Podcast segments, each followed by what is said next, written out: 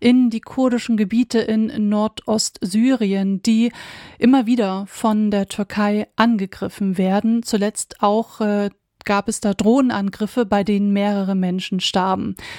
Über den Hintergrund dieser Angriffe und die geschichtliche Kontinuität möchten wir nun an dieser Stelle ein Gespräch führen, ähm, auch weil dieser andauernde Konflikt und die andauernden Angriffe von der Türkei auf kurdische Gebiete medial doch mittlerweile wenig besprochen werden. Wir wollen darüber sprechen und zwar mit Marco, Mitarbeiter von Civaka Assad, dem kurdischen Zentrum für Öffentlichkeitsarbeit. Ich habe Marco am Telefon. Einen schönen guten Morgen.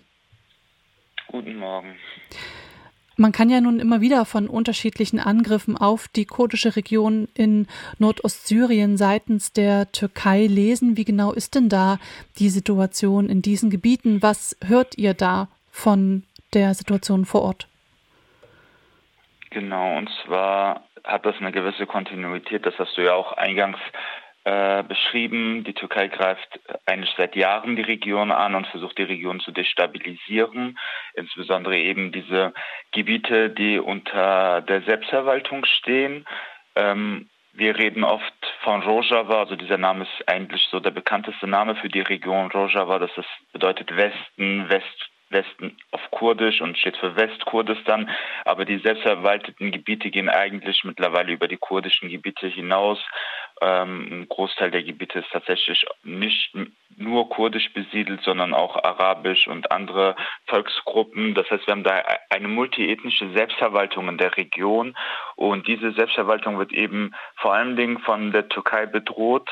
Ähm, das sind insbesondere eben Drohnenangriffe, die stattfinden, aber die Türkei ist zweimal militärisch auch in die Region einmarschiert und hat Gebiete besetzt, 2018 und 2019, gemeinsam mit islamistischen Truppen. Die Türkei versucht, die Region wirtschaftlich unter Druck zu setzen, äh, gräbt die Flüsse ab. Äh, also man muss das so verstehen, dass über die Flüsse nicht nur die äh, Wasserversorgung der Bevölkerung gewährleistet wird, sondern auch letztlich äh, die Energieversorgung über Staudämme, die es in der Region gibt. Und die Türkei hat da die Möglichkeit, das Wasser abzugraben und macht das auch sehr gezielt.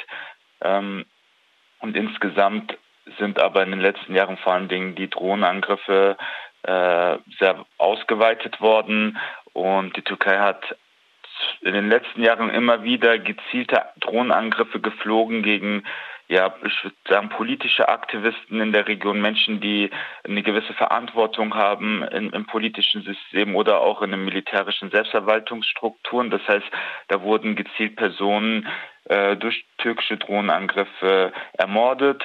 Ähm, in den letzten ja, knapp vier, fünf Monaten hat die Türkei allerdings ihre Strategie äh, verändert und greift nun gezielt ähm, Infrastruktur in der Region an. Das heißt, da werden Erdölfelder bombardiert, da werden äh, Stromumspannwerke bombardiert, da wird quasi alles bombardiert, was die ähm, ja die Infrastruktur, die Lebensversorgung der Menschen gewährleistet. Und das ist natürlich eine neue Qualität. Das ist auch ein Kriegsverbrechen, äh, was allerdings von den internationalen Akteuren so nicht benannt wird.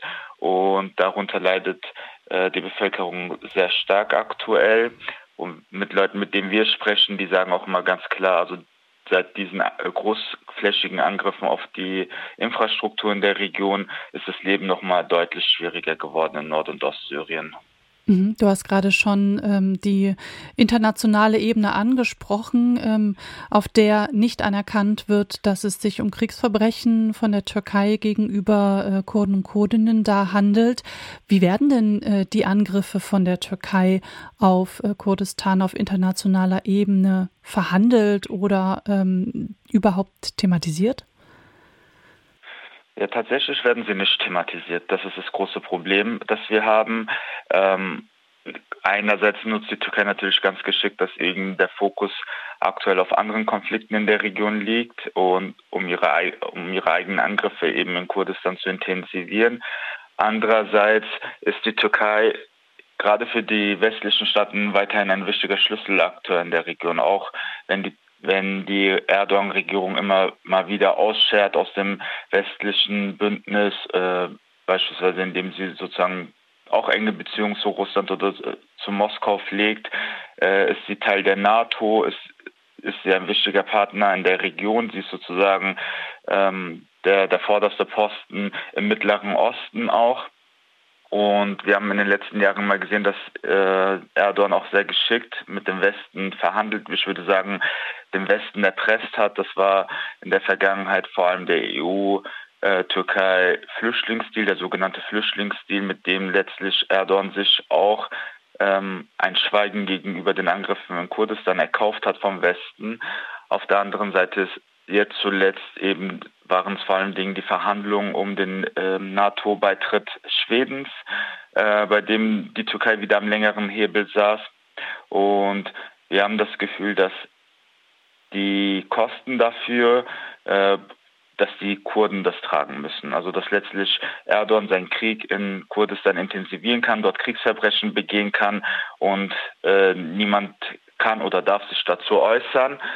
Ich ich würde sagen, das ist die eine Seite. Es gibt aber vielleicht auch noch eine zweite Seite, äh, mit dem, äh, auf die wir einen Blick werfen müssen. Und ich äh, glaube, das hat, äh, es wird auch deswegen geschwiegen, weil das äh, Projekt Nord- und Ostsyrien, also diese autonome Selbstverwaltung, die Revolution von Rojava, eben ein fortschrittliches Gesellschaftskonzept ist, das auch westlichen Staaten nicht unbedingt ähm, in, also kompatibel mit der Interessenspolitik westlicher Staaten oder westlicher Akteure ist, weil letztlich müssen wir sehen, dass der Luftraum über Nord- und Ostsyrien ähm, einerseits zwar von Russland äh, kontrolliert wird, andererseits aber von der sogenannten Anti-IS-Koalition, also vor allen Dingen von den USA und äh, die lassen die Türkei gewähren, die lassen diese Angriffe zu. Also ohne dass diese beiden Akteure letztlich grünes Licht geben würden, könnten keine Drohnen über Nord- und Ostsyrien fliegen, beziehungsweise diese Akteure könnten den Luftraum auch schließen. Das tun sie nicht.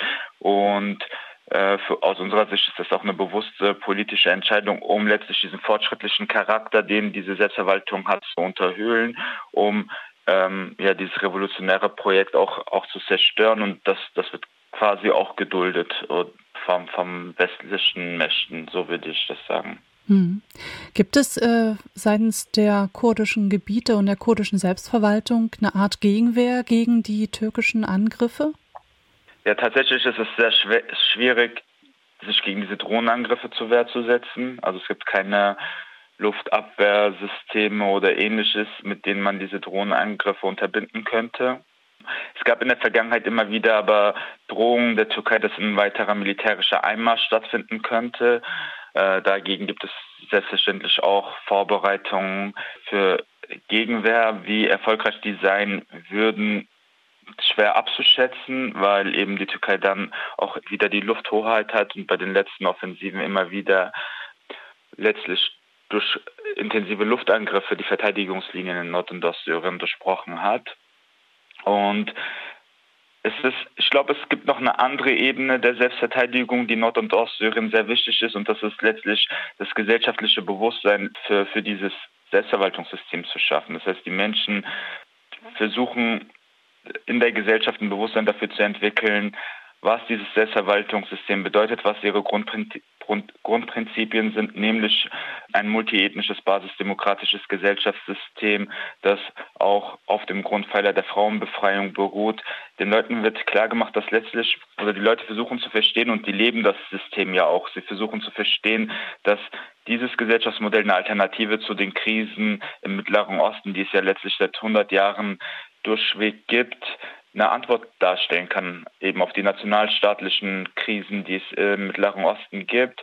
Und die Leute versuchen auch zu verstehen, was, warum die Türkei oder warum die westlichen Staaten, also warum die Türkei angreift, warum die westlichen Staaten das dulden. Und es entwickelt sich sowas wie ja eine gesellschaftliche Abwehrreaktion gegenüber diesen Aggressionen und Angriffen. Und das ist eine Ebene der Selbstverteidigung, die nicht mit Waffen gewährleistet wird, aber die durch ein gesellschaftliches Bewusstsein entsteht.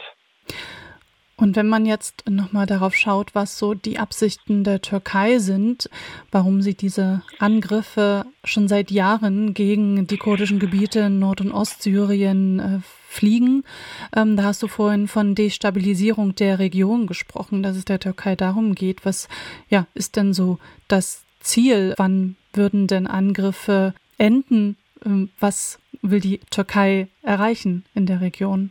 Ja, eigentlich hat das eine ist es eine historische Konstante der, der türkischen Republik, die nach dem Ersten Weltkrieg entstanden ist. Die, die Gründung der türkischen Republik als, als klassischer Nationalstaat nach westlichem Vorbild hatte, beruht auf der Prämisse, dass andere ethnische ähm, Gruppen verleugnet werden. Und die größte ethnische Minderheit innerhalb der türkischen Republik sind die Kurden und Kurden. Das heißt, in den ersten Jahrzehnten der Republik, eigentlich bis ja in die letzten 20, 30 Jahre äh, zurück, also so die letzten, genau, von, von 1924 eigentlich bis irgendwie in die 90er Jahre hinein galten die Kurden als nicht existent in der Türkei. Es gab sozusagen nach offiziellem Sprech keine Kurdinnen und Kurden. Die Sprache wurde verboten, die Kultur wurde verboten und begründet wurde das eben damit, dass die Türkei ja ihre nationale Integrität wahren will, dass sie Angst hat vor eben einer Teilung der Türkei, dass die Kurden Anspruch auf ihre ähm, Siedlungsgebiete erheben könnten. Aber die Folge für die Kurden und Kurden war halt traumatisch. Also es ist letztlich eine, ein kultureller Genozid, so wird es von den Kurden und Kurden bezeichnet, hat stattgefunden. Die Menschen haben ihre Sprache, ihre Kultur, ihre Geschichte, ja, die wurde vergessen gemacht mit Staatsgewalt. Und wenn Leute sich dagegen zu Wehr gesetzt haben, dann hat das auch dazu geführt, dass eben ein physischer Genozid stattgefunden hat, dass Leute sozusagen festgenommen, ermordet und ausgelöscht worden sind und ist Teil der kurdischen Geschichte in den letzten 100 Jahren. Und das wurde allerdings durch eben kurdische Gegenwehr, durch Widerstand, durch politischen, aber auch durch bewaffneten Widerstand durchbrochen. Es gibt heute keine Zweifel daran, auch in der Türkei nicht, dass es die Kurdinnen und Kurden gibt.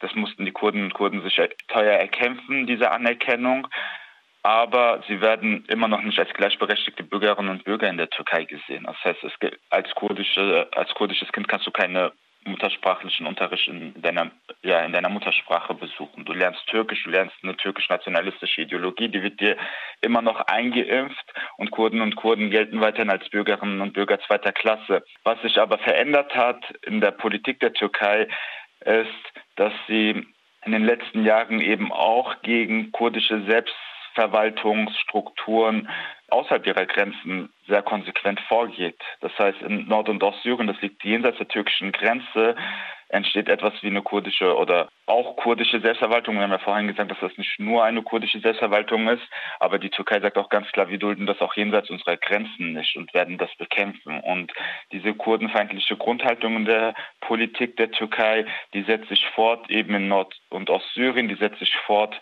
auch im Nordirak, äh, also in der kurdischen Autonomiegebieten dort und letztlich würden, würde die Türkei auch politisch äh, vorgehen, wenn die Kurden und Kurden im Iran, in Ostkurdistan sowas wie eine Selbstverwaltung aufbauen könnten. Da ist die Türkei, also der, der Türkei ist es letztlich egal, wo die Kurden und Kurden ihre Selbstverwaltung, wo sie ihre Rechte erkämpfen. Für die türkische Politik bedeutet das, dass dagegen vorgegangen werden muss, weil das eine Grundprämisse äh, eben ihrer Staatspolitik ist. Und das, was in Nord- und Ostsyrien passiert, ist letztlich auch Ausdruck dieser historischen Kontinuität. Und jetzt nochmal auf quasi die aktuelle Situation geblickt.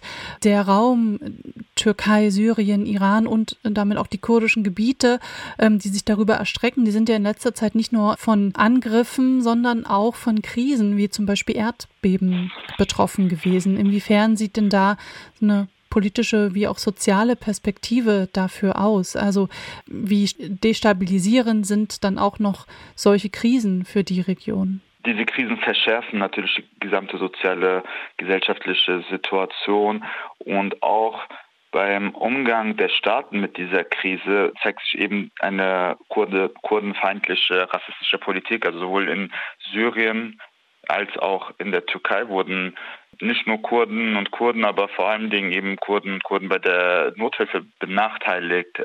Die Hilfe, die staatliche Rettungshilfe ist sehr spät angekommen in diesen Regionen. Darunter haben beispielsweise auch Araberinnen innerhalb der Türkei gelitten. Darunter haben Aleviten, eine religiöse Gemeinschaft innerhalb der Türkei gelitten nach dem Erdbeben. Also man hat da sozusagen auch diese rassistische Politik gesehen, dass die dass bei den Opfern Unterschiede gemacht worden sind nach ihrer Herkunft, was ein großes Problem natürlich für die Menschen ist und was die Menschen dort auch sehr, sehr deutlich wahrnehmen. Aber vielleicht zu dem anderen Punkt, was kann eine politische Perspektive sein für die Region? Ich glaube, dass die kurdische Freiheitsbewegung da eine Idee zu hat, weil ich habe vorhin kurz in dieser historischen Kontinuität erwähnt, dass letztlich nach dem Ende des Ersten Weltkriegs der Nahe und Mittlere Osten durch die Siegermächte neu strukturiert worden ist. Da sind neue Nationalstaaten entstanden, dass die Idee der Nationalstaatlichkeit, also eigentlich eine Idee, die aus Westeuropa kommt, in die Region implementiert worden. Und was wir sehen, ist letztlich, dass mit dieser, also mit dieser Ordnung, die da geschaffen worden ist, in der Region eine permanente Krise herrscht. Also die letzten 100 Jahre im Mittleren Osten sind eine Geschichte des Kriegs, der Konflikte, der Destabilität. Äh, das betrifft nicht nur die kurdischen Gebiete, aber insbesondere auch die kurdischen Gebiete. Wir sehen das aktuell aber auch eben in, im, im Gaza-Israel-Konflikt. Wir sehen das im Irak, in Syrien. Das sind lauter Staaten, die heute ja in Konflikten verwickelt sind und die auch schon seit Jahrzehnten in diesen Konflikten, in diesen Kriegssituationen vorherrschen. Und die kurdische Freiheitsbewegung und letztlich ihr Ihr Gründer Abdullah Öcalan, der in der Türkei in Haft sitzt, haben ein Gesellschaftskonzept vorgeschlagen, das mit diesem Nationalstaatskonzept bricht. Und dieses Konzept wird bezeichnet als der demokratische Konföderalismus und sieht eben basisdemokratische Selbstverwaltung der Gesellschaften jenseits von nationaler Identität, jenseits von religiöser Identität vor. Also alle alle ethnischen und religiösen Gruppen sollen sich basisdemokratisch selbst verwalten. Dieses Konzept sieht eine Geschlechterbefreiung vor und will letztlich die Nationalstaaten von innen heraus schwächen, indem sie die Selbstverwaltung und Selbstorganisierung der Gesellschaft vorantreibt. Das sind vielleicht also es ist ein großes Thema, es ist vielleicht nur ein kurzer Einblick da rein, aber ich denke, dass es dieser fortschrittliche Charakter der kurdischen Freiheitsbewegung und die Implementation dieses Gesellschaftsmodells in Nord- und Ostsyrien sind auch Gründe dafür, weshalb dieses Gesellschaftskonzept heute äh, so sehr angegriffen wird und warum es auch so alleine gelassen wird von den internationalen Akteuren, eben weil es eine Alternative zu der bestehenden Ordnung darstellen soll. Und ähm, ich bin davon überzeugt, dass dieses Konzept sozusagen auch durch die Erfahrungen, die in Rojava in Nord- und Ostsyrien gesammelt werden, reifen kann, dass es sich äh, auf weitere Gebiete ausweiten kann und dass es möglicherweise auch ein, eine Lösung darbieten kann für andere Konflikte jenseits von Kurdistan im Mittleren Osten.